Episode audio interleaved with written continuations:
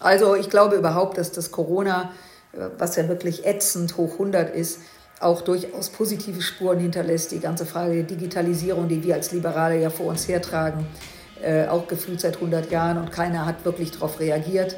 Er hat durch Corona natürlich auch die aufgezeigt, in, in welchem, äh, ja, wie, wie technisch hinterwäldlerisch wir leben.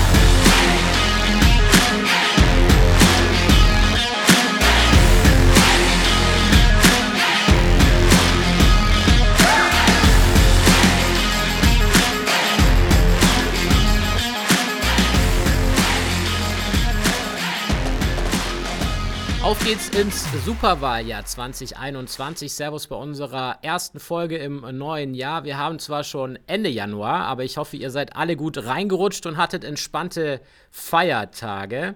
Nach unserer Winterpause geht, gibt es jetzt wieder eine Portion Freiheitspower auf die Ohren. Es freut mich nicht nur, dass ihr wieder am Start seid, sondern es freut mich ganz besonders, heute wieder einen grandiosen Gast begrüßen zu dürfen. Sie ist die Dame mit dem langen Namen und kommt aus dem wunderschönen Düsseldorf, in der ich ja auch einen Teil meiner Wurzeln habe. Sie war dort langjährige Kommunalpolitikerin, nun ist sie seit 2017 Bundestagsabgeordnete. Herzlich willkommen bei den Freiheitslobbyisten, liebe Marie-Agnes Strack-Zimmermann.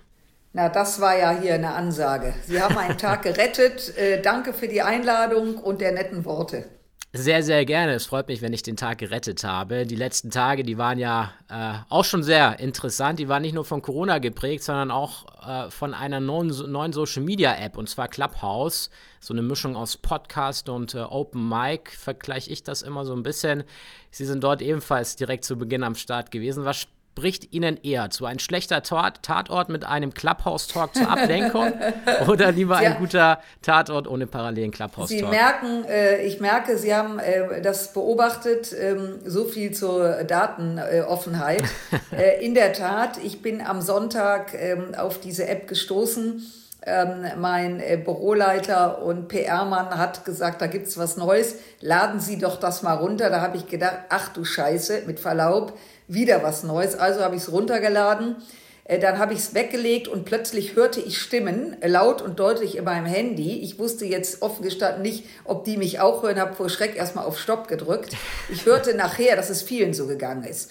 So, ich habe es dann intuitiv, ich habe ja Abitur gemacht, äh, erkannt, wie es geht und ähm, habe dann aber, war in zwei, drei Gruppen. Ich fand das sehr lustig, muss ich sagen ähm, und äh, habe dann äh, einen grottenschlechten Tatort gesehen die, ähm, und am Sonntagabend, der war so schlecht, so schlecht, ähm, dass ich dann doch noch mal in eine Runde ging und äh, hatte einen sehr lustigen Abend. Also dieses, äh, diese, diese neue Kommunikation ist ja ein Kind ähm, von Corona. Äh, das, sowas zeugt man nur in Corona-Zeiten, wo die Leute Sehnsucht haben, sich auszutauschen, in Gruppen zusammenzukommen. Und ähm, die Idee ist genial. Ich habe natürlich eine Menge Leute um mich herum hier in Düsseldorf, die sagten, Achtung an der Bahnsteigkante, Datenschutz und so weiter ist nur für Apple, nicht für andere. Ich glaube, dass, ich glaube, dass, ähm, dass man das durchaus kritisch sehen kann. Ich finde es aber jetzt erstmal interessant. Ähm, und ähm, es ist ein Medium, äh, was ich deswegen interessant finde, weil man sich nicht sieht. Das empfinde ich als extrem angenehm. Denn nach knapp einem Jahr Videotalk und den Blick in unendlich viele Wohnzimmer, Kellerräume und sonstige Gruseligkeiten finde ich es nicht schlecht, sich nur auf die Stimme zu konzentrieren. Und das Zweite, es ist spontan. Man trifft plötzlich Leute, die man nicht kennt. Manchmal ist man überrascht, den einen oder anderen kennt man. Und bisher, jetzt nach Sonntag, Montag, Dienstag, waren die Gespräche ausgesprochen sachlich höflich und nett. Mal gucken, wann der erste Blödmann um die Ecke kommt. Äh, aber dann pflege ich zu sagen, nehmen wir den großen roten Knopf und beenden das Ganze. Also ich kann das nur bestätigen. Ich war die letzten Tage auch äh, peu à peu immer mal wieder drauf. Äh, ein unglaublich, äh, eine unglaublich coole App.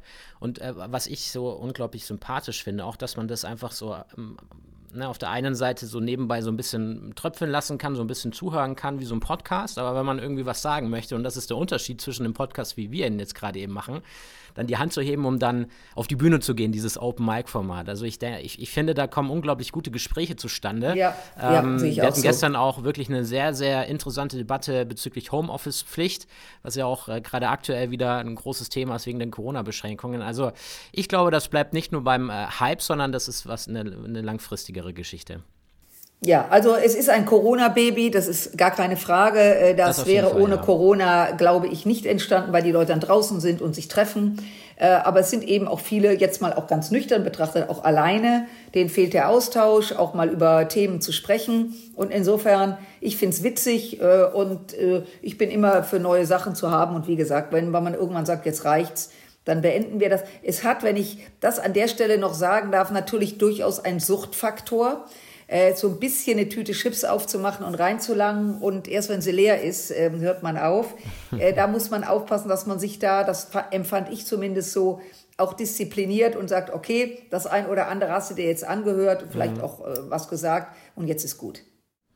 Das ist absolut richtig. Das ist absolut richtig. Wenn man da einmal drinnen ist, dann geht man nicht mehr raus. Ich habe ja. mein Handy auch irgendwann weggelegt, weil ich dann ja, irgendwie, genau. ne, da habe ich da, da noch einen Raum gesehen, bin da reingesprungen, äh, habe da ein bisschen zugehört. Das, das, da haben Sie absolut recht. Aber ähm, wegen diesem Podcast, äh, wegen diesem Tatortvergleich, ich, ich sehe das tatsächlich auch ähm, problematisch jetzt für den öffentlich-rechtlichen Rundfunk, wenn man das mal so ein bisschen weiter spinnt, auch die aktuelle Entwicklung. Ne? Podcast die letzten Jahre ist im Grunde eine Weiterentwicklung des Podcasts, aber der öffentlich-rechtliche Rundfunk mit der ja, doch bescheidenen Qualität äh, wird es immer schwieriger haben, wenn die nicht auch irgendwann mit neuen Formaten um die Ecke kommen.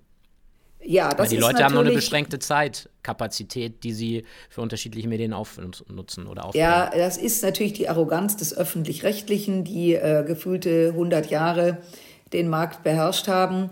Äh, es ist ja schon, hat sich ja schon deutlich verändert, dadurch, dass Menschen ihr Programm, losgelöst mal von anderen Anbietern, ihr Programm selber zusammenschneiden.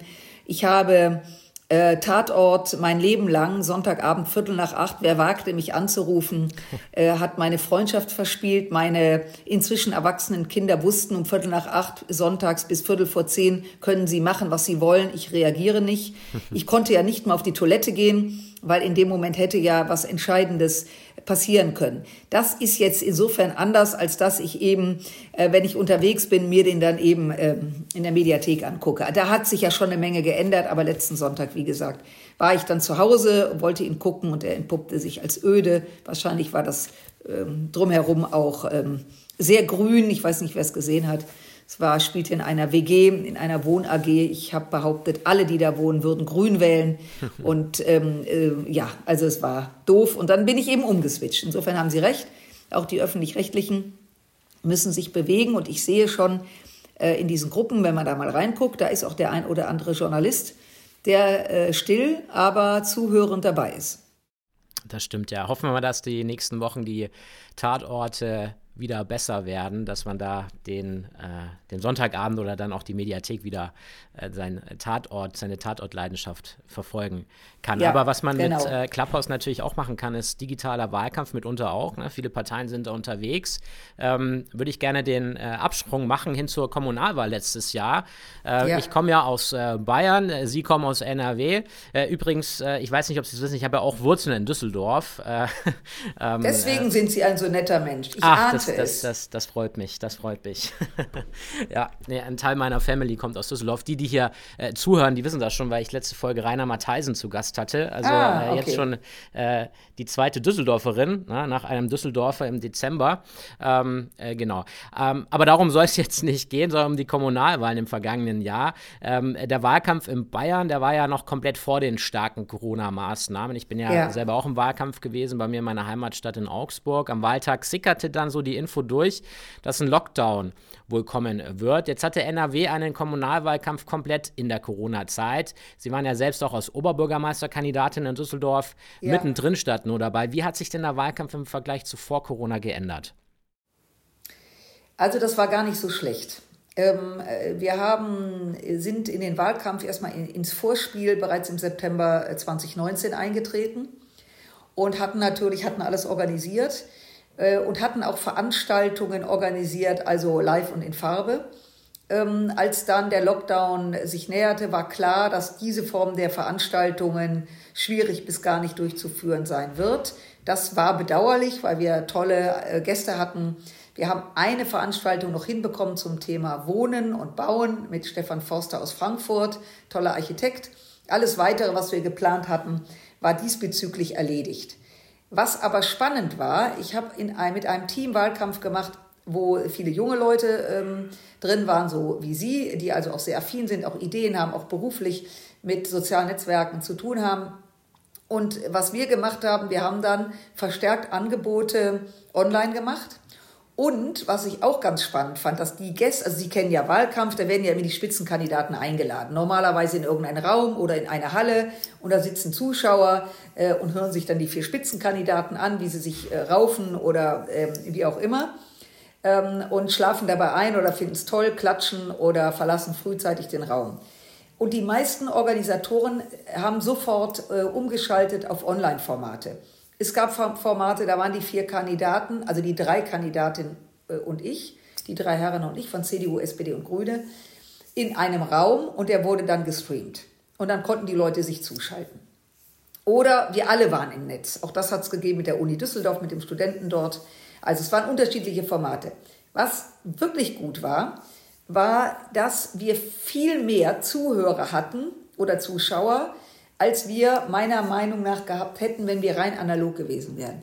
Denn dieses Reinklicken mal, auch da sind die zusammen, ich höre mal zu, ähm, ich kann ja auch mal auf Pause drücken äh, und in der Nase bohren und es bleiben lassen und wieder einschalten. Das führte dazu, dass die Aufmerksamkeit erhöht war. Also so gesehen war das eine gute Erfahrung. Es waren unvorstellbar viele Veranstaltungen. Ähm, und das ist, fand ich, äh, sehr geglückt, also auch von denen, die das organisiert haben. Und das Zweite war, ähm, dass wir den klassischen Wahlkampf auf der Straße etwas verändert haben.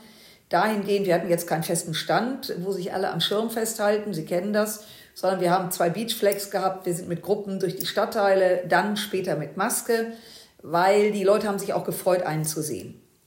Und gleichzeitig waren wir eben auch digital unterwegs. Also es war ein hybrider Wahlkampf. Ich glaube, wenn Sie mich so fragen, dass das ähm, auch die Zukunft sein wird. Nicht so viele Online-Veranstaltungen, aber ich bin sicher auch zum Bundestagswahlkampf jetzt mal davon ausgehen, dass Corona im Sommer hinter uns liegt, ähm, dass wir das auch in vielen verschiedenen Formaten machen werden und dass dieser hybride Wahlkampf die Zukunft ist. Das wäre jetzt tatsächlich auch meine Nachfolgefrage gewesen, ob diese Mischung aus Online-Formaten und diesem klassischen Wahlkampf dann ähm, auf den Straßen ähm, äh, der, der, der, die Zukunft sein wird. Ich glaube nämlich auch, dass das eine sehr gute Kombination aus beiden sein wird. Denn klar, ne, also wenn man jetzt nur Online-Veranstaltungen hat, so geht es mir jetzt zum Beispiel, irgendwann äh, hängt einem das aus den Ohren. Ne? Irgendwie klar, jeden, klar. jeden Abend da Online-Veranstaltungen vor seinem Rechner, äh, auf, seinem, auf seinem Stuhl, immer wieder das Gleiche. Ich meine, klar, mit Sie haben vor Inhalt. allen Dingen, hm? Sie haben vor allen Dingen viel mehr Veranstaltungen an einem Abend, weil die Leute ja wissen, sie müssen ja nicht mal den Hintern heben, stimmt, sondern sie ja. switchen das Programm. Und ich habe unheimlich viel doppelt und dreifach. 19 äh, Uhr, 20 Uhr, 21 Uhr. Das wäre, wenn das alles Präsent, äh, Präsenz erfordern würde, ginge das gar nicht. Da würden sie sich für eins entscheiden und den anderen beiden absagen. Und deswegen haben wir rein rechnerisch viel mehr Veranstaltungen. Also das ist nicht nur subjektiv, das ähm, äh, ist so. Ähm, viel mehr Veranstaltungen, als wenn man erwartet, dass Leute kommen. Oder äh, jetzt der Podcast, den wir auf die Art und Weise machen. Oder äh, dass man sich einschaltet bei Parteitagen ähm, der Freunde in Baden-Württemberg oder wo auch immer. Da hätten sie ja eigentlich hinfahren müssen. Mhm. Und ähm, insofern, ja, das ist die Zukunft. Äh, ich bin sicher, natürlich wird vieles live und in Farbe sein, aber das äh, Digitale oder Alternative wird äh, nicht verschwinden, das glaube ich nicht. Wie so oft liegt die Wahrheit in der Mitte. ähm, genau. Die Mischung wird es wahrscheinlich machen. Aber ich finde, das ist doch eine gut, ganz gute Sache, dass Corona uns auch dazu bringt, ne, auch äh, mehr auf diese Online-Formate zu setzen. Das ist auch gut für die Umwelt, auch fürs Zeitmanagement. Und, ne, ich meine, äh, NRW ist jetzt auch nicht ganz so klein, was Flächenland äh, angeht, aber Bayern ist natürlich nochmal eine äh, äh, andere Kategorie, flächengrößtes Bundesland. Mein Tachometer oder mein Kilometerstand, der, der freut sich auf jeden Fall, wenn ich nicht die ganze Zeit durch Bayern rumgurken darf oder muss. Ne? Ja. Ja, vor allem im Winter, wenn es schneit und so weiter. Das stimmt, ja, das stimmt. Beispielsweise auch, ich war jetzt die letzten, ähm, letzten Wochen, war ich immer mal wieder zu Gast bei äh, drei Königstreffen, auch von äh, Bezirksverwenden bei uns. Da waren teilweise bis zu 80 Leute anwesend, auch sehr viele externe Leute. Das hätte man bei äh, Präsenzveranstaltungen so nicht gehabt. Also so, so wie Sie auch berichten beim Wahlkampf, ja. da erreicht man, wenn man auch entsprechend Werbung macht, sehr, sehr viele externe Leute, was wirklich gut ist. Ja, so ist es. Also ich glaube überhaupt, dass das Corona was ja wirklich ätzend hoch 100 ist, auch durchaus positive Spuren hinterlässt. Die ganze Frage der Digitalisierung, die wir als Liberale ja vor uns hertragen, äh, auch gefühlt seit 100 Jahren und keiner hat wirklich darauf reagiert. Er hat durch Corona natürlich auch die aufgezeigt, in welchem, äh, ja, wie, wie technisch hinterwäldlerisch wir leben. Da ist jetzt richtig Druck auf der Tube. Auch Hygienemaßnahmen finde ich übrigens auch nicht schlecht, dass die Leute sich vielleicht häufiger mal die Hände waschen. Äh, und diese Begrüßungsküsse äh, kann man auch mal reduzieren, finde ich jetzt auch okay. Was ich auch extrem ähm, angenehm finde, dass die Leute ja. auch mal Abstand nehmen an der genau. Kasse und einem nicht so genau. direkt äh, hinten auf der Pelle, äh, auf die Pelle so rücken. Ist es. Weil ja. da also bin ich insofern, schon vor Corona mal ein bisschen anfällig gewesen. Ja, und jetzt hatte man, und man, ja, und das ist, also ich muss sagen, oder wenn einer erkältet ist, also ich bin erkältet, ich will trotzdem arbeiten, weil so schlimm ist es nicht, ich habe aber eine Rotznase und ich ziehe eine Maske an, um meine Kollegen nicht anzustecken. Ähm, es gibt ja in diesem Jahr, seit Corona ist, ganz, ganz wenig Erkältungskrankheiten, ähm, weil das nämlich genauso ist. Da niest keiner. Sie kennen das, einmal niesen, einmal quer über den Tisch rotzen und der nächste fängt es sich. Ähm, also auch das, auch eine Maske einzusetzen, ohne das Gefühl zu vermitteln, man hätte nicht alle Tassen im Schrank. ich glaube, das wird jetzt auch eine, eine Normalität und das finde ich gut. Auf jeden Fall. Sie hatten während Ihrer Kampagne sehr selbstbewusste Plakate äh, als Bürgermeister oder Oberbürgermeisterkandidatin, zum Beispiel äh, mit dem Slogan äh, Silberrücken. Äh, sowas Vergleichbares na, war mir jetzt bisher noch nicht bekannt. Die Plakate in Bayern, die sind, also jetzt mal ausgenommen von der Landtagswahlkampagne 2018, die war ein bisschen frecher, äh, meist eher zurückhaltend und weniger provokativ. Liegt das vielleicht an der unterschiedlichen Mentalität zwischen Bayern und dem Rheinland? Also das liegt erstmal daran, dass der ganze Wahlkampf ein ungewöhnlicher war. Wir machen es ja normalerweise so, dass wir in den Ländern auch den Kommunalwahlkampf ab, ab, äh, ja, also abstimmen miteinander. Und dass die Plakate von der Anmutung her in Düsseldorf so sind wie in Neuss und in Mettmann und in Köln. Die Gesichter tauschen sich aus, vielleicht auch die Slogans. Aber prinzipiell äh, ist das eine Machart. Äh, ich hatte, als ich mich entschlossen hatte, also äh, anders, ich habe, als die Partei mir dieses Vertrauen aussprach, ähm, gesagt, ich mache das nur, das habe ich im Vorfeld geklärt, weil das ja an mich herangetragen wurde, ob ich bereit wäre zu kandidieren. Ich habe gesagt, ich mache es nur, wenn wir einen völlig individuellen Wahlkampf machen. Nicht, weil ich die Wahlkämpfe sonst nicht gut finde, aber es war mir klar, um Aufmerksamkeit zu erregen, ähm, losgelöst von meiner Person, sondern die FDP stärker zu machen und auch diesen Oberbürgermeister, den wir hatten, ähm, äh, den, Zeit, den, den Weg alles Irdischen gehen zu lassen, müssen wir richtig einen raushauen. Und äh, äh in meiner Zeit als stellvertretende Bundesvorsitzende hatte ich bei den ganzen Kampagnen zwischen 2013 und 2017 mit der ähm, Agentur Heimat zu tun. Ich habe gesehen, wie die das vorgestellt haben im Präsidium und habe dann die Agentur angesprochen, ob sie sich vorstellen könnten, mich zu begleiten. Die haben sofort Ja gesagt und deswegen haben wir dann mit denen, also die haben entwickelt, ich habe mit meinem Team gesagt, machen wir, ist too much, machen wir das. Äh, und die kamen auf diese grandiosen Ideen und es war unsere Aufgabe zu sagen, machen wir oder machen wir nicht. Und natürlich meine als Spitzenkandidatin auch bereit zu sein, sowas mitzumachen. Denn die Silberrückin, ich muss das jetzt mal gendern, das Wort gibt es ja gar nicht. Es gibt nur den Silberrücken. Das ist ein männlicher Gorilla mit weißem, in der Regel Haupthaar. Das ist auch das Einzige, was wir beide miteinander teilen. Die Silberrücken gibt es nicht, weil das in der Natur nicht vorgesehen ist. Und wir haben diesen, äh, äh, diese Kreation dieses Namens benutzt. Ich habe das übrigens ähm, schützen lassen beim Patentamt als Wort- und Bildmarke, die Silberrücken. Ähm, und äh, das fanden wir alle so großartig. Ähm, wir wollten einfach Aufmerksamkeit äh, erregen und es hat funktioniert. Da waren natürlich auch Leute, die sagten, hä, wie der Rheinländer so ist, was ist denn das? Kenn ich nicht. Ähm, äh, ist das jetzt eine Gorilla oder so? Ähm, äh, das war aber deswegen lustig, weil es natürlich auch ein Hingucker war. Und wir hatten ja noch drei andere Plakate, die genauso gut waren. Also so gesehen, wir wollten einen raushauen und äh, ich glaube, das ist uns gelungen mit viel Kraft, auch durchaus mit wirtschaftlichem Engagement und viel Freude und Humor. Das ist auf jeden Fall geglückt. Mir hat es auf jeden Fall sehr gefallen. Ich habe das sehr interessiert aus der Ferne verfolgt, äh, was ihr da in Düsseldorf gemacht habt. Ähm, hat mir sehr gut gefallen, der Wahlkampf. Kommen wir von der Kommunalpolitik zur Bundespolitik, also letztendlich Ihrem politischen Werdegang. Wie kam es dazu, dass Sie dann 2017 in den Bundestag gewechselt sind? Das ist eine äh, gute Frage, die eigentlich erst eingestielt wurde im Herbst 2013. Wir waren gerade aus dem Bundestag rausgeflogen. Ich war noch Bürgermeisterin, äh, Stellvertreterin des Oberbürgermeisters in Düsseldorf. Ich kannte Christian Lindner, wie wir ihn alle kannten, aber wir sitzten uns. Ähm, und er war im Landtag, ich in der Kommune und wir hatten miteinander zu tun, aber rudimentär.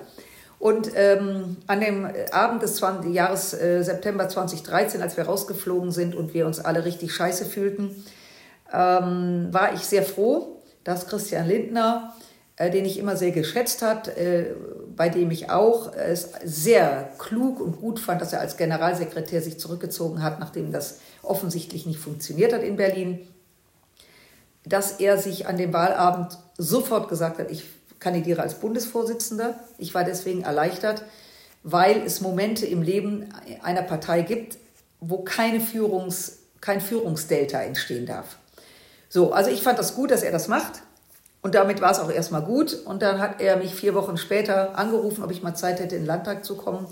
Und das habe ich gemacht. Dann hat er mich gefragt, ob ich mir vorstellen könne, stellvertretende Bundesvorsitzende zu werden.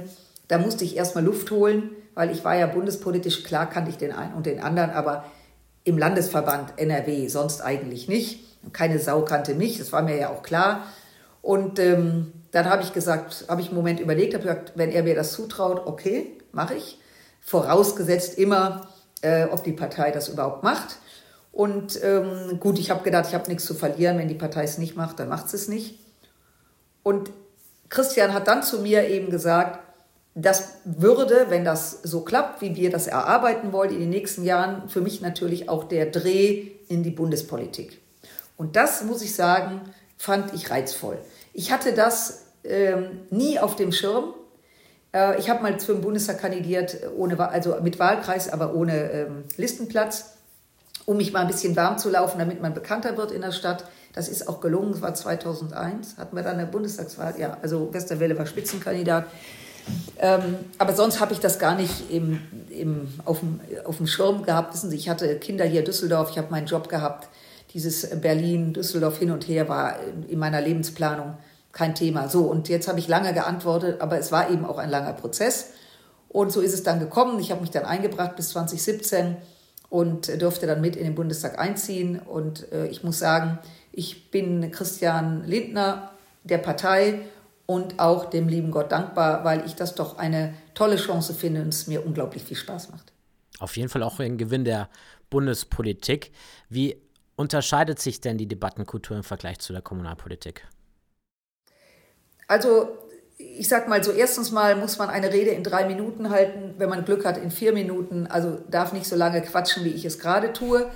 Das kann Lange man ja Antworten in der sind nicht schlecht, zumindest ist es nicht ja, im Podcast. ja, es ist, äh, ich weiß, aber es ist, äh, aber es sind ja auch äh, spannende Fragen und ich will ja jetzt auch entsprechend antworten. Eben, eben. Äh, also ähm, Sie können ja im Rat, wenn Sie reden, reden, bis der letzte Tod vom Baum fällt. Äh, Im Bundestag lernt man erstmal pointiert in drei, vier, maximal fünf Minuten, wenn es die Debatte erlaubt, sich zu artikulieren. Das ist für mich eine neue Erfahrung, die ich hochinteressant und gut finde. Also dieses sehr strukturierte. Ähm, natürlich sind es andere Themen. Sie haben in der Kommunalpolitik, entscheiden Sie, wenn Sie mit an, äh, mit an der Mehrheit sind, entscheiden Sie unmittelbar und erleben auch unmittelbar. Wenn Sie in den Ausschüssen sitzen über Verkehr, über Planung, über Jugend, äh, was auch immer, erleben Sie, wie etwas umgesetzt wird, mehr oder weniger umgehend. Das ist in der Bundespolitik natürlich anders. Das sind die großen Themen, da werden Gesetze und bis die greifen, hat aber auch seinen Reiz, mal groß zu denken, europäisch zu denken. Jetzt mache ich Verteidigungspolitik. Das heißt, das ist ganz international und das finde ich wunderbar. Äh, äh, weil ich in meinem Studium mich viel mit internationaler Politik beschäftigt habe. Ist ja jetzt ein paar Jahre her und jetzt plötzlich dockt man da wieder an. Das ist schon äh, lustig. Was ähm, natürlich auch anders ist, äh, sie haben, ja, man taucht in eine Welt ein, das wurde mir ja auch immer erzählt, es ist eine Blase für sich, das stimmt, das ist es. Ähm, deswegen habe ich auch mein kommunalpolitisches Mandat nie äh, abgegeben, ähm, obwohl ich äh, Verständnis dafür gehabt hätte, wenn meine Fraktion in Düsseldorf sagt, jetzt komm, lass mal weil man ist dann schon sehr geerdet. Sie kommen nach Hause aus Berlin, erstmal haben sie da eine Familie, ähm, dann ist das Leben wieder das pralle Leben und da ist man auch nicht willi wichtig. Und äh, Kommunalarbeit ist einfach rudimentäre Arbeit. Ähm, insofern ist diese Mischung zeitaufwendig, aber schön. Und was überhaupt kein Unterschied ist, danach haben Sie mich jetzt, glaube ich, nicht gefragt, aber ich beantworte es trotzdem. Nee, meine, hatte ich nicht, aber ist meine auch eigene, meine eigene Frage beantworte ich jetzt. Ja. Ähm, es wird nur mit Wasser gekocht. Sie haben auch im Bundestag ganz tolle Kolleginnen und Kollegen, selbstredend in unserer Fraktion, aber auch in anderen Fraktionen, wo man sagt, das sind wirklich, die sind nicht nur nett, das sind gescheite Leute, die haben in ihrem Fachbereich richtig was drauf. Das macht Freude, mit denen zu arbeiten, selbst wenn man Opposition ist und die Regierung. Ähm, und es gibt eben auch unglaubliche Dödel, wo man sich fragt, wieso sitzen die jetzt im Deutschen Bundestag?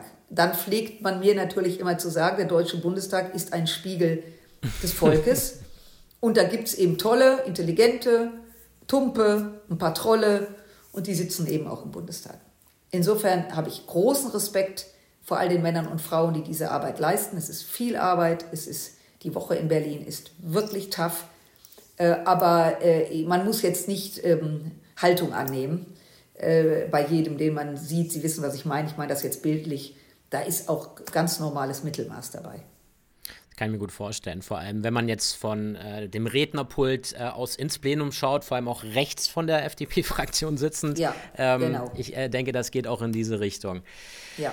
Sie haben gerade eben äh, Ihr Themenspektrum schon angesprochen. Verteidigungspolitik ist ja auch ein unglaublich heißes Thema wenn wir auch die letzte Dekade rekapitulieren, dann äh, kommt man unweigerlich auch zu dem Standpunkt, dass sich die Sicherheits- und Verteidigungspolitik hin zu mehr Bedeutung und auch zu mehr Interesse verändert hat. Es ist einfach auch viel, viel mehr auch in der, in der Zeitung. Die Leute beschäftigen sich auch mehr damit, auch mit den Ereignissen in Amerika.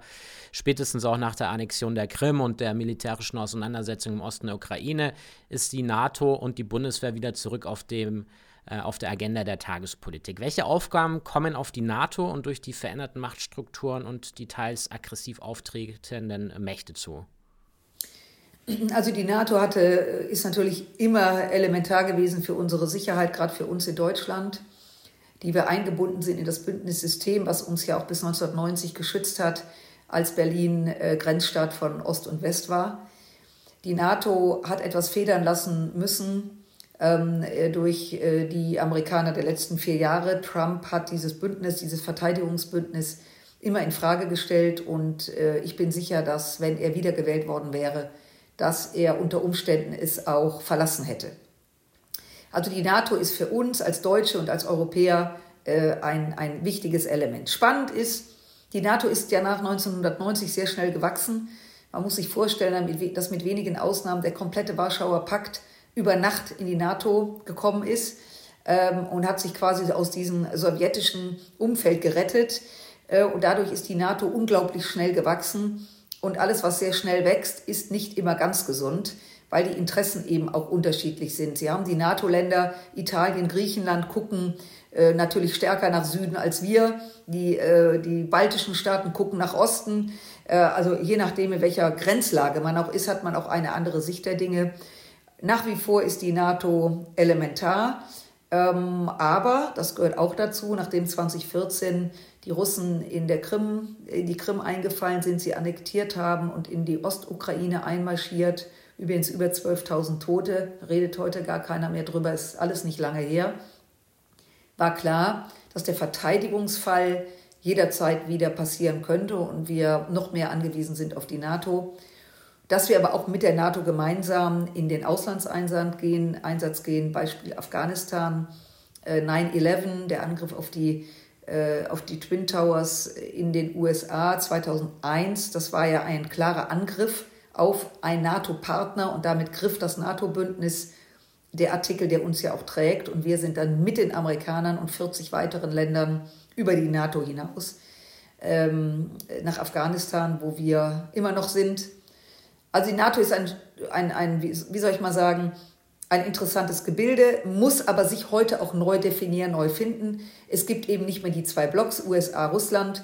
Wir haben mit den Chinesen ein völlig neues Bedrohungspotenzial. Allein da könnte ich Ihnen mit Ihnen 45 Minuten drüber sprechen.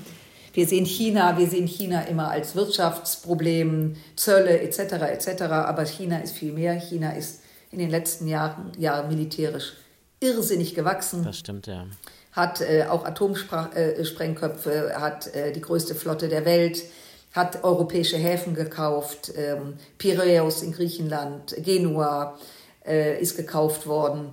Ähm, also Sehr essentielle strategische Knoten, die die da so besetzen. Ist es, äh, so ist, es. Sie haben alles Hand und Fuß, was sie machen. So, sie haben genau. Und insofern ähm, auch in diesem Fall lange Rede, kurzer Sinn. Wir werden im Rahmen der NATO uns auch neu sortieren müssen, was die Auseinandersetzung oder die Konfrontation mit China, was es betrifft. Und ich bin sehr erleichtert, einen Tag vor der Inauguration von ähm, Joe Biden, dass er signalisiert hat, er wolle gerade, was das Thema China betrifft, mit den Europäern sich kurzschließen, mit dem europäischen Teil der NATO, äh, was wir für eine China-Strategie, eine friedliche China-Strategie, aber keine naive Strategie aufsetzen. Absolut richtig.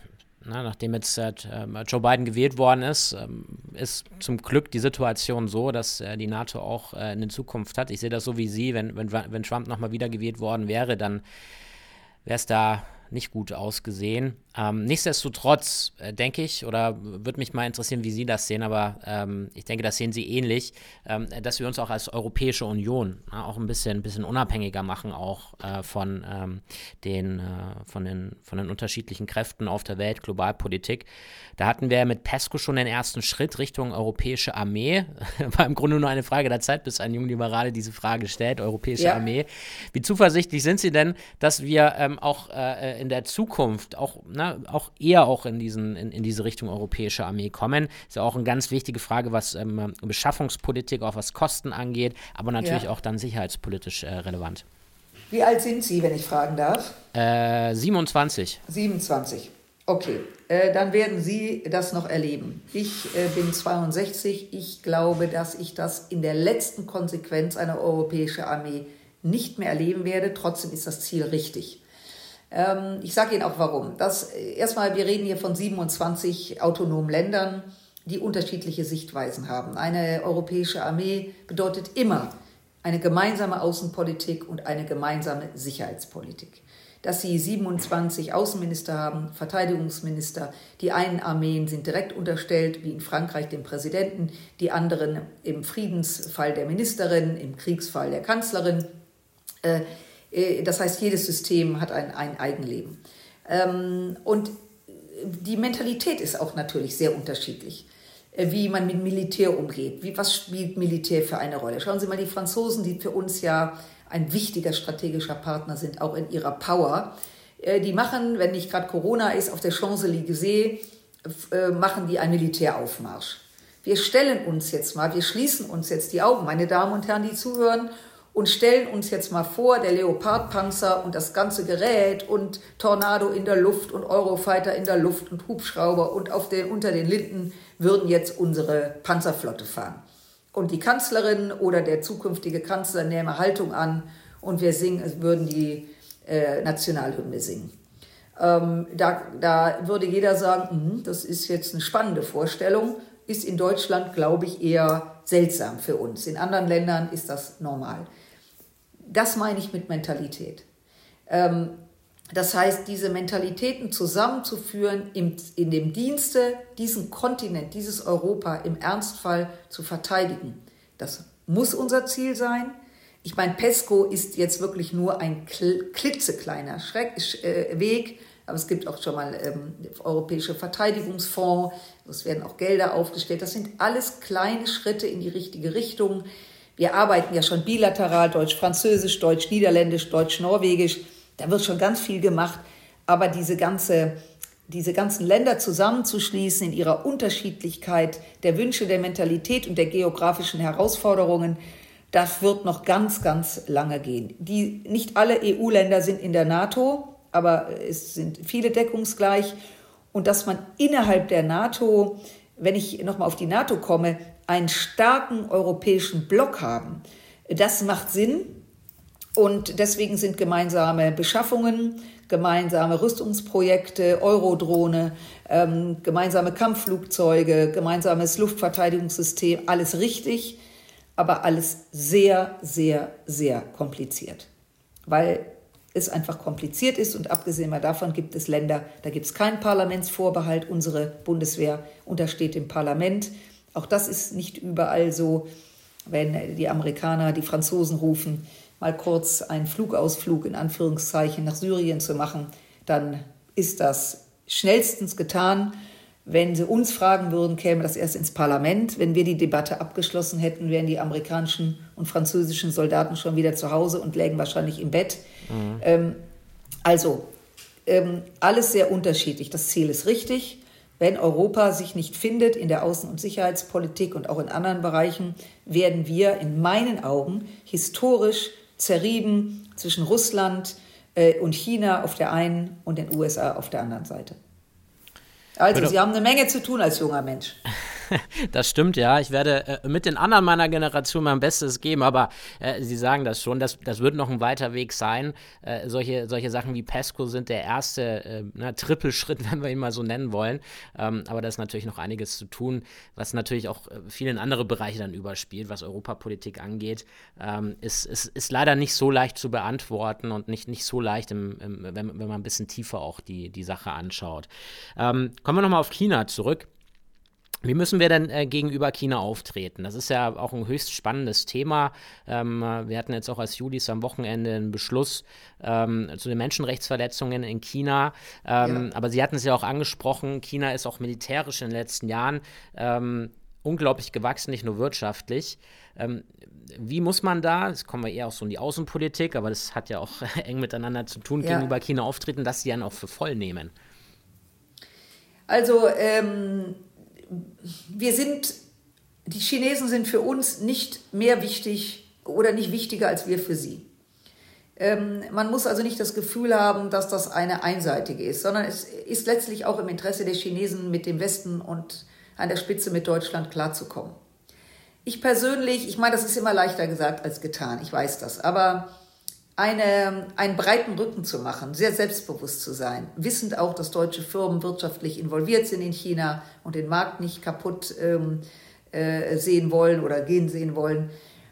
Ähm, wenn Sie mit solchen, wie soll ich mal sagen, äh, Führern zu tun haben, äh, mit solchen Regierungen zu tun haben, äh, dann muss man einfach selbstbewusst auftreten und natürlich auch die Menschenrechtsfrage zur Sprache bringen, sei es, was da in Hongkong äh, abgeht, sei es auch die ähm, Gefahr, der, der Tai, Taiwan ausgesetzt ist. Es ist immer eine Mischung aus klarer Ansage, aber natürlich auch Diplomatie. Also breitbeinig hier durch diese Welt latschen, äh, das können wir vergessen. Dazu stehen wir generell international auch als Exportweltmeister, auch in Abhängigkeiten. Aber wir müssen uns nicht verstecken. Ähm, und äh, insofern hoffe ich sehr, losgelöst von Parteizugehörigkeit, dass wir einen anderen Außenminister bekommen, weil äh, Heiko Maas ist, ja, ist der Totalausfall. Der mag persönlich nett sein, ich will, will da jetzt gar nicht persönlich werden, aber das ist absolut ein Dünnbrettbohrer vor dem Herrn. Äh, und ich da war Espresso-Schlürfer. Ja, auch, genau. Äh, ja, weil, äh, weil sie brauchen eben dieses robuste Auftreten mhm. und äh, es ist jetzt nicht so, dass ich ein Gabriel-Fan bin, aber der hat schon rein von seiner Physiognomie her äh, und auch wie er spricht, ähm, ähm, war der schon anders und ich finde auch, auch rückblickend, auch selbstkritisch rückblickend, haben, äh, seht, sieht, sehen wir, dass Guido Westerwelle ein ausgesprochen guter Außenminister war, der auch geschätzt wird in den Ländern, wenn man reist und über ihn spricht. Ähm, und die Debatte über ihn, um sein Leben, um seine Partnerschaft, um sein innenpolitisches Auftreten als Parteichef, vieles Gute, was er gemacht hat und auch engagiert gemacht hat, überdeckt äh, hat. Das ist schade, weil er wirklich, ähm, das bestätigt auch das Auswärtige Amt, ähm, es ähm, gut gemacht hat. Das äh, kann ich absolut bestätigen, obwohl ich während der Zeit äh, auch noch ein bisschen jünger war und mich tatsächlich noch nicht so ausführlich mit, mit, mit Politik auseinandergesetzt habe, während äh, Guido Westerwelle Außenminister war. Aber wenn man sich das auch mal vergleicht, jetzt auch so rückblickend und sich auch äh, Heiko Maas anschaut. Also ich reg mich immer wieder auf, wenn ich mich auf äh, äh, die Tweets einlasse, die er da auf seinem Twitter-Account abgibt. Ähm, ja. Ja, so ist es sollte man, glaube ich, nicht anfangen, ansonsten ja, können wir da eine Stunde drüber sprechen. Ähm, äh, kommen wir mal äh, zur Bundeswehr ähm, als solches, äh, weg äh, von ne, der globalpolitischen Perspektive hin mal zur Bundeswehr. Ihre Social-Media-Beiträge äh, zeigen ja, dass Sie auch der Truppe sehr verbunden sind und auch die Sorgen und Nöte der Soldaten und äh, Soldaten kennen. Wie wird die Bundeswehr zu einem attraktiveren Arbeitgeber? Was haben Sie da für Erfahrungen gemacht? Was meinen Sie, kann man da machen? Also die Bundeswehr ist ein attraktiver Arbeitgeber. Ähm, das Problem ist nicht, dass sie nicht attraktiv als Arbeitgeber ist, sondern die Bundeswehr hat aufgrund der äh, Defizite bei der Ausstattung das Problem, junge Leute zu finden. Ähm, wenn Sie sagen, ich könnte mir durchaus vorstellen, mal zwölf Jahre äh, zur Bundeswehr zu gehen oder zu studieren und dann zur Bundeswehr zu gehen, dann wollen Sie, dass Sie das neueste technische Know-how bekommen und wenn das nicht funktioniert, dann werden sie die Leute nicht bekommen. Also diese Einsatzbereitschaft, diese Einsatzfähigkeit, die bedeutet Attraktivität. Und wenn man äh, das Gerät für Heer, Marine, Luftwaffe äh, im Cyberbereich, wenn das 100 Prozent ist, dann werden sie auch junge Leute finden. Denn vom Arbeitstechnischen her, von der Versorgung der Familie, auch von der Versorgung äh, im Verletzungsfall, ich meine, das sind Soldaten, Soldatinnen, die auch in Einsätzen sind, äh, wo man sich nicht nur verletzen kann, in, möglicherweise in einem Kampf, im wahrsten Sinne des Wortes, sondern auch einfach durch den Einsatz. Äh, da ist die, hat die Bundeswehr enorm zugelegt und ist ein guter Arbeitgeber. Haben wir ähm, neben äh, der Problematik der Gerätschaften auch, auch ein Imageproblem, äh, das, das ich feststelle? Wie kann man denn das Problem lösen? Ich meine, das ist jetzt eine sehr ne, einfache Frage für ein schwieriges Problem, aber ich denke, das ist auch ein, ein, ein, Thema, was viele davor abschreckt, vielleicht auch den Schritt zu gehen, weil man einfach nicht so die Anerkennung erfährt, wie beispielsweise in Amerika oder in anderen Ländern. Ja. Ähm, wenn man auch sein Leben ne, opfert für das, für das ja. Land, für äh, den Job, den man da hat. Ich glaube, also das Image der Bundeswehr im Ausland, sei es bei Missionen, sei es bei Mandaten, ist exzellent. Die Bundeswehr ist im Gegensatz zu anderen Armeen, der englischen, amerikanischen zum Beispiel, eine Armee, die sich auf die Kultur und auf die Mentalität der Menschen in dem Land, wo sie im Einsatz sind, einlässt. Und das wird gutiert und das ist tadellos. Da kann man auch, äh, ich sage das pathetisch, sehr stolz sein auf die Männer und Frauen, die diesen Job machen. Die Akzeptanz oder das, was Sie ansprechen, ist eine Frage der Innenpolitik. Und wir haben eben seit 1990 die Bundeswehr sowas von runtergefahren ähm, in der Ausstattung, auch in der Anzahl. Ich meine, wir hatten eine Wehrpflicht. Ich spreche jetzt nicht für eine Wehrpflicht. Sie war aber seinerzeit da. Wir hatten zum Höhepunkt Anfang der 80er 550.000 Soldaten und einige wenige Soldatinnen unter Waffen, ähm, bis die Bundeswehr sich dann geöffnet hat, genau vor 20 Jahren, auch für Frauen. Ähm, heute sind wir bei 180.000. Die Zivilisten habe ich jetzt gar nicht, die Zivilangestellten nicht mitgezählt. Das heißt, das ist allein schon zahlenmäßig maximal ähm, 30 Prozent. Und das macht natürlich was. Man sieht sie einfach nicht so. Ähm, äh, und wenn natürlich ein Parlament, und ich sage ganz selbstkritisch, dazu gehören auch wir als Freie Demokraten, wir haben das auch zugelassen, dass die Bundeswehr klein gespart wurde dass wir geglaubt haben, mit der Überwindung des Ost-West-Konfliktes, die Mauer ist weg, ein Land, ein Kontinent, haben wir natürlich mit dazu beigetragen, dass die Bundeswehr ihre Sichtbarkeit verloren hat. Jetzt könnte man sagen, ist ja toll, wenn man keine Soldaten sieht, aber die Welt ist ja äh, nicht stehen geblieben. Und während wir im Westen, übrigens nicht nur bei uns, das, äh, da können Sie auch mit äh, anderen äh, Kollegen, Kolleginnen in Europa, selbst mit unseren Schweizer Freunden reden, das war überall so. Bei uns war es sehr ausgeprägt, weil wir die deutsch-deutsche Teilung auch besonders erlebt haben. Ähm, und wir haben das zugelassen und dadurch verschwand die Bundeswehr aus den Augen, aus dem Blick und es wird Zeit und ist Zeit durch das kostenlose Bahnfahrt äh, sind sie ja schon mal wieder verstärkt im Visier der Öffentlichkeit, dass wir auch als Freie Demokraten die Fahne hochhalten. Wir tun das, die drei Kollegen und ich im Verteidigungsausschuss und die Kollegen im Außen und die außenpolitisch unterwegs sind. Ich halte eine eine, eine kleine Bundeswehr mit 200.000 Männern und Frauen, die hochgerüstet ist, die schlagkräftig ist, für den besten Friedensgarant. Und das haben wir den Leuten zu vermitteln. Das haben wir unseren Kindern, unseren Kindeskindern zu vermitteln. Das hat in die Schule, in den Schulen mal, äh, muss das mal thematisiert werden.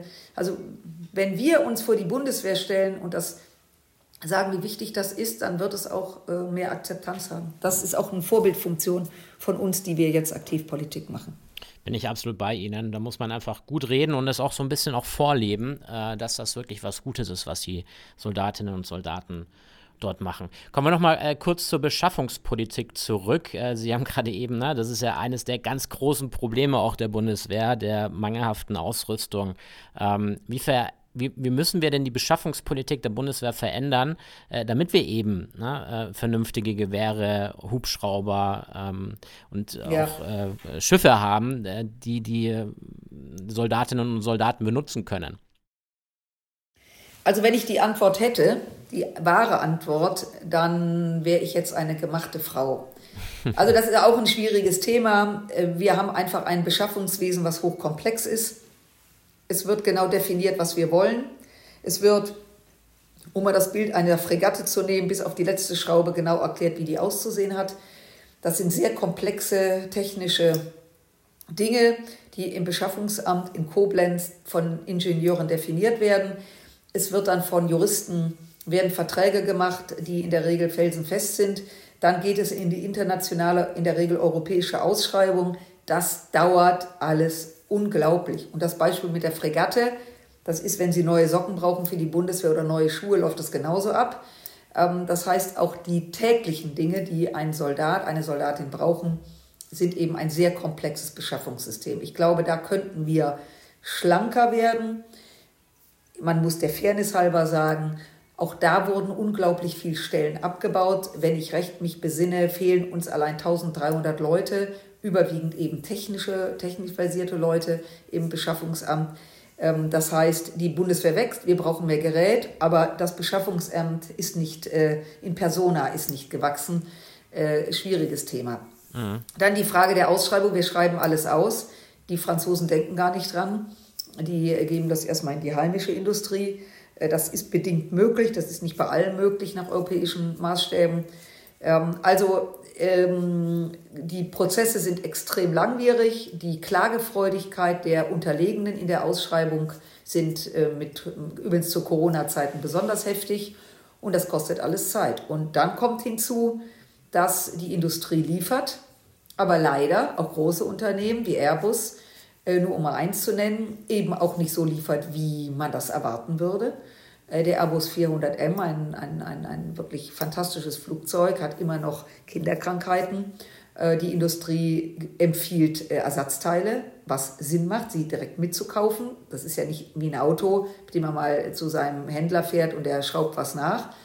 Diese Ersatzteile werden empfohlen mitzukaufen. Das hat man jahrelang nicht gemacht. Jetzt macht man es wieder, aber die Industrie stellt sie nicht schnell genug her. Also, das Problem ist, was wollen wir? Wie beschaffen wir? Wie arbeitet die Industrie an einem Strang.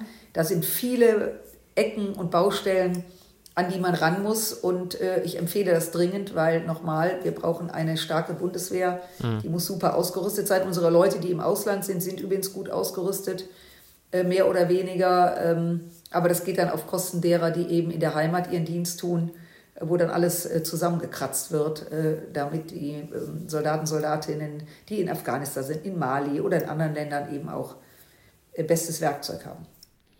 Absolut, ja. Gibt es äh, da nicht die Lösung, dass man beispielsweise im äh, Beschaffungsamt in Koblenz einfach mehr, mehr Stellen schafft? Also, also blöd, blöd, jetzt nachgefragt. Ich bin jetzt ja, nicht ganz so tief in der Materie drin. Ja, Nein, die ähm, Stellen gibt es. Äh, okay. Aber sie müssen auch die Leute finden, die das machen wollen. Ja, das habe ich das, mir nicht gedacht. Ähm, da muss man, ja. glaube ich, dann mit der Bezahlung einfach nach oben gehen, oder? Ja, oder das ist, ist das ja öffentlicher Dienst. Ja. Nein, das ist nicht problematisch. Es ist ja eigentlich ein sicherer Job. Also wenn Sie jetzt keine goldenen Löffel klauen oder mhm. äh, eine Fregatte wollen und ein Panzer kommt hinten raus, ich nehme an, das ist dann auch äh, schlecht Nein, sie brauchen mehr Leute. Es gibt diese Stellen. Diese Stellen müssen auch ausgeschrieben werden. Das kostet Geld. Der größte Teil des Verteidigungsetats ist das Personal. Das ist jetzt auch nicht ungewöhnlich bei 180.000 Soldaten, 75.000 Zivilisten. Ähm, also die Stellen sind da, sie müssen ausgeschrieben werden, sie müssen die Leute aber auch finden. Es ist sehr juristisch, äh, sehr kopflastig, was Juristen betrifft, eben aufgrund der Klagefreudigkeit der unterlegenen Konf äh, ähm, Konkurrenz. Also es ist ein schwieriges Thema, äh, aber es muss gelöst werden, weil einfach, wissen Sie, wenn ich mit den Kollegen zusammen, unsere Haushälter, darum bitte, dass im Haushaltsausschuss bestimmte Summen hinterlegt werden für bestimmte Projekte. Und das muss ich ja auch in, der, in unserer Fraktion, muss ich das ja auch ähm, argumentativ rüberbringen. Die Kollegen wollen ja auch ihr Geld für Soziales, für Bildung, für äh, Digitalisierung etc.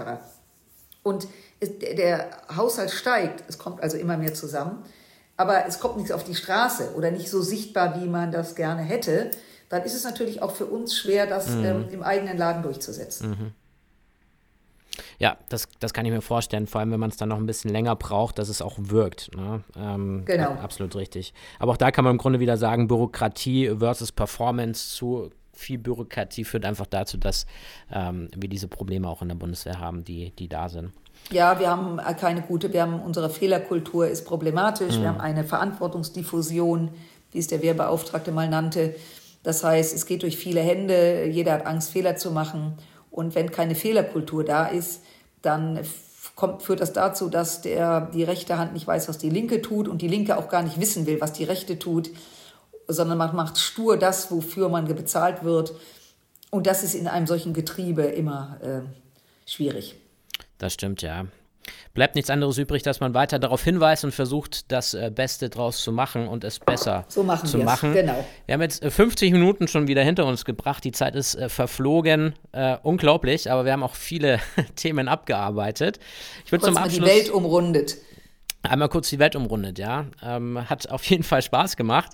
Äh, ich habe noch eine Abschlussfrage. Ich habe äh, gelesen, Sie sind äh, Mitglied von Fortuna Düsseldorf. Ähm, ja. Ich bin ja ne, seit, seit, seit vielen Jahren auch schon während der Bayernliga FC Augsburg-Fan. Sind Sie zuversichtlich, dass Düsseldorf und Augsburg nächstes Jahr wieder gemeinsam in der ersten Bundesliga äh, spielen gegeneinander? Ja, wir sind ja, ja, ja, klar. Wir sind ja, wo ist denn Augsburg momentan? Also wir sind. Äh, Ach, wir sind gut im Mittelfeld in der ersten ja, Liga. Ja, und wir sind, glaube ich, auf Platz zwei, wenn ich jetzt äh, richtig informiert bin ja, äh, das ist gut möglich, das fände ich ganz toll und würde ich, ich mir auch, auch wünschen. Ähm, also so gesehen, es ist ja bei der Bundesliga immer so eine Sache. Das Problem ist, wenn Sie mal wie Fortuna äh, tolle Spieler haben und mal einen so einen richtig super Spieler, der eingekauft wurde oder auch ausgeliehen wurde, äh, und dann steigt man auf oder äh, hat besonders gutes ähm, oder bleibt in der Liga, um es mal so zu sagen, dann werden die alle abgeworben. Und dann sitzen die bei Bayern München auf der Bank oder bei Dortmund oder wo auch immer, kommen da zwar nicht zum Einsatz, aber sind eben bei Bayern München und verdienen gut.